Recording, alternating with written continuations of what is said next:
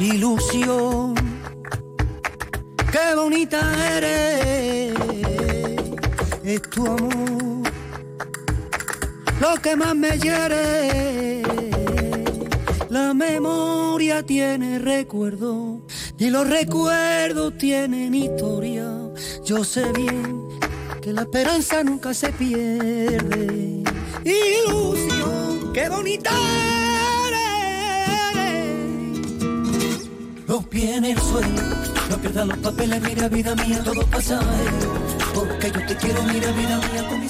La Cumbre Flamenca de Murcia, estamos hablando de uno de los festivales flamencos con mayor repercusión en, en este mundo, ¿no? En el flamenco. Y este encuentro atrae a los más puristas. Se celebra en Murcia del 2 al 24 de febrero con un importante cartel, del que forma parte, por cierto, Israel Fernández, quien está considerado como el mejor cantador flamenco de su generación y quien va a presentar su nueva grabación, Pura Sangre. Primero saludo al periodista musical Miguel Tebar, de Rock Deluxe. Miguel, buenas tardes. Muy buenas tardes, Julián. Buenas tardes, oyentes. Háblame de Israel Fernández antes de hablar con él. Pues que es un buen cáncer y ya con eso lo tiene todo ganado. Hombre, si es que los cánceres somos así, tenemos mucho arte. ¿Has visto? Lo tenemos por ahí que nos cuente el mismo, ¿no? Sí, sí, sí. Eh, ¿Qué tal, Israel Fernández? Bienvenido a Onda Cero. Gracias, ¿me escucháis bien? Muy bien. Alto y claro. Alto y claro. Yo primero te lanzo una pregunta y ya Miguel se queda contigo. ¿De dónde te viene toda esa pasión, todo ese arte por el flamenco? ¿Y quiénes pues- han sido y son tus referentes en este momento? Bueno, a mí me viene de, de, la infancia, sobre todo. Mi infancia ha sido una infancia de mucha música, por mi familia. No se dedica, pero sí le han gustado mucho el cante. También por mi, por mi raza gitana, me viene por ahí. Y aparte por una cosa que yo te da desde chiquitito. Y después mis referentes tengo muchos porque soy un gran aficionado humildemente al flamenco y yo hago mi labor al flamenco para, para, para conjuntamente con, con, la unión, porque nadie hizo nada solo. Y pues si me quedo con unos, con tres, es decir, tres, pues, vamos, no quedarme, sino mis, mis, grandes referentes, mis espejos cuando me pierdo, pues serían Paco de Lucía, Camarón y, y Niño de los Peines. Claro, fíjate, Camarón y la Niña de los Peines, claro. Miguel. Casi nada. Casi nada. Imagínate. Oye, Israel, buenas tardes. Hola, ¿qué tal? Mucho acento de Castilla-La Mancha Alta no tienes, ¿eh? Toledano. Perdona, pero es manchego como yo, ¿eh? Sí, Cuidado. manchego, soy manchego, no lo puedo claro. negar, claro, soy manchego. Nací en Toledo y bueno, lo que pasa es que uno como uno viaja tanto por ahí, pues ya el acento lo va perdiendo un poco, pero siempre queda algo, ¿no? Al parecer te iniciaste como cantador e intérprete al estrenarse este siglo, degustaste, o sea, degustaste, debutaste, perdón, discográficamente con Naranja sobre la nieve, un disco en el que tu voz compartía el protagonismo con el piano. ¿Qué recuerdos tienes ahora de aquellos días hasta llegar una década después a ser fichado por esa Major, la Major, la Universal, donde todos los flamencos internacionales compartís espacio? Bueno, el, mayor recuerdo que tengo de esa época, pues yo me acuerdo que lo grabé con 17 años y se publicó con 18, es la ilusión que yo tenía por grabar mi primer disco. Ese es el mayor recuerdo, esa gran ilusión, ¿no? Que, que aún la tengo, pero esa es la ilusión del primer disco, ¿no? Que nunca se olvida.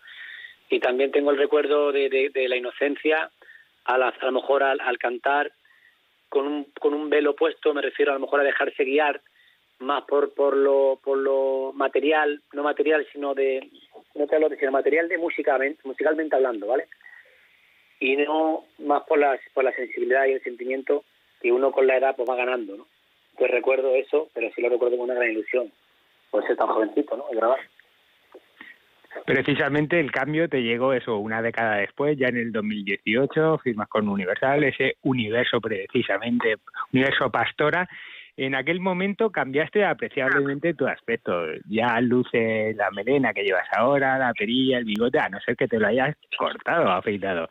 ¿En quién confías tu atractiva imagen, Israel? No, no, yo pues, dejo crecer las cosas, ¿no? Yo creo que, en ese momento pues yo era muy y claro, pues yo no tenía ni barba y tenía el pelo más cortito. Después ya me, lo fui dejando, me fui dejando el pelo un poco a, a la manera que me, que me quedé. Y, y bueno, eso es, es una forma natural, súper natural. No, no, no, me, no me fijo ni, ni tampoco pretendo dar una imagen, sino la imagen que tengo es simplemente la que soy, lo que soy.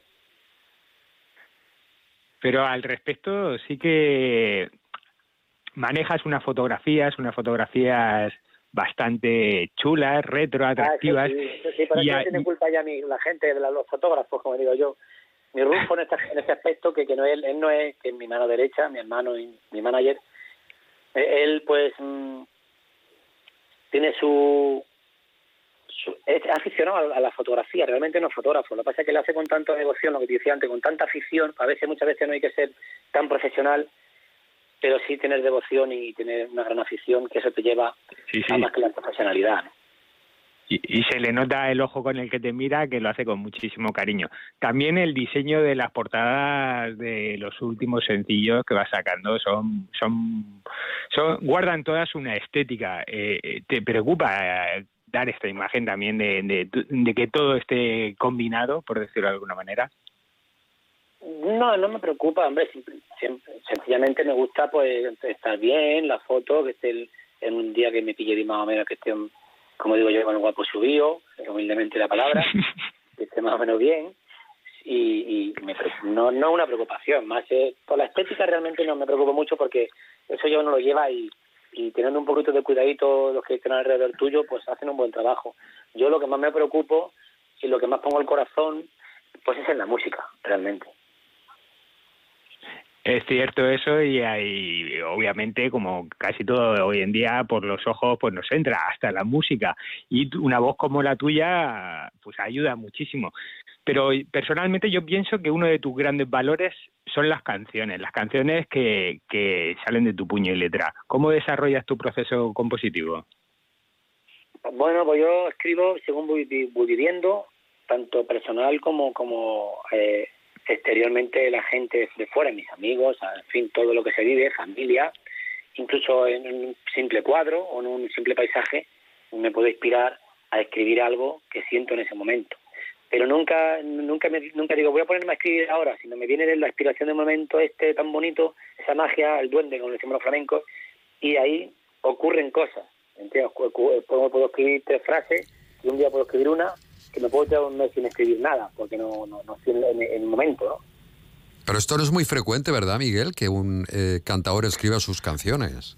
Vamos, creo que no es muy... No, por eso creo que no es Por muy eso mismo también Israel Fernández eh, eh, es, es ella es, o sea, es uno de los mejores flamencos que hay en este momento, porque es que no solamente canta, canta mucho muy flamenco, aparte de la estética, como ya hemos dicho, que es secundaria, sino que también eh, es un, un cantautor, ¿no? Por decirlo, un cantautor, Mm. porque él es cantador. Sí, sí, sí. Y, y, Ese y es bueno, muy no bueno. solamente sí, no, no solamente eh, es, él se nutre de, de, de hacer carrera en solitario y le quería preguntar eso, ¿qué es lo mejor de poder colaborar con productores como El Guincho, Antonius o Payonal o genecillos contemporáneos como De La Fuente o Ralphie Show últimamente?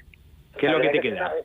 Hombre, me queda, me, me queda primeramente la humildad artística y personal que tienen ellos, porque eso se nace con ello, la nobleza, tanto musical como personal, porque se dejan escuchar y también escuchan. ¿Entiendes?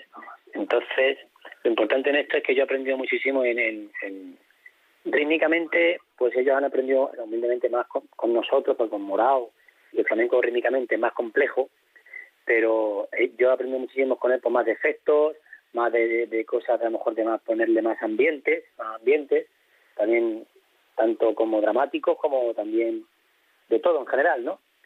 Y, y El tercer mundo que no estuvieron.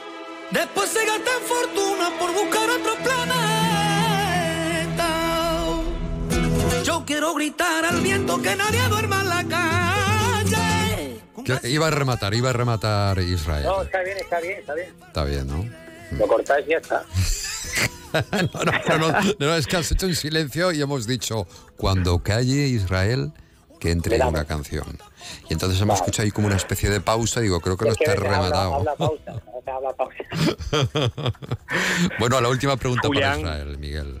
Julián, todos estos nombres que hemos dicho no son puramente flamencos, aunque coqueteen también de la, de la misma fuente.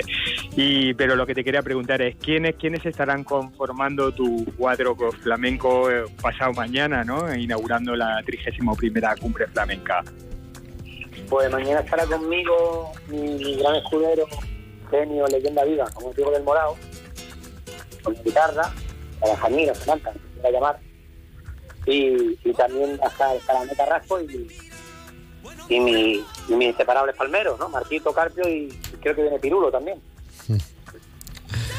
Muchas buena gracias. gente, buena gente toda esta. Bueno, espero que no te lo pierdas, eh, Miguel. Y, y allí estaremos en el Auditorio Víctor Villegas con Israel Fernández, uno de los grandes. Eh, del 2 al 24 se celebra este importante evento, este festival, la Cumbre Flamenca de Murcia, este festival, como decíamos, donde aparecen también los más grandes, entre ellos, pues este artista, este cantador. Un abrazo a los dos, gracias Israel Fernández, ha sido un honor tenerte con nosotros. A vosotros, ahora fico. Nos vemos en... El día 2, el día 2, ¿eh? Día dos. Pasado mañana, dos, mañana. Exacto. Chao, chao. Hasta luego. Un Adiós. abrazo. Es un regalo de Dios que nadie puede comprarlo. Síguenos también desde onda cero.es barra emisoras barra Murcia.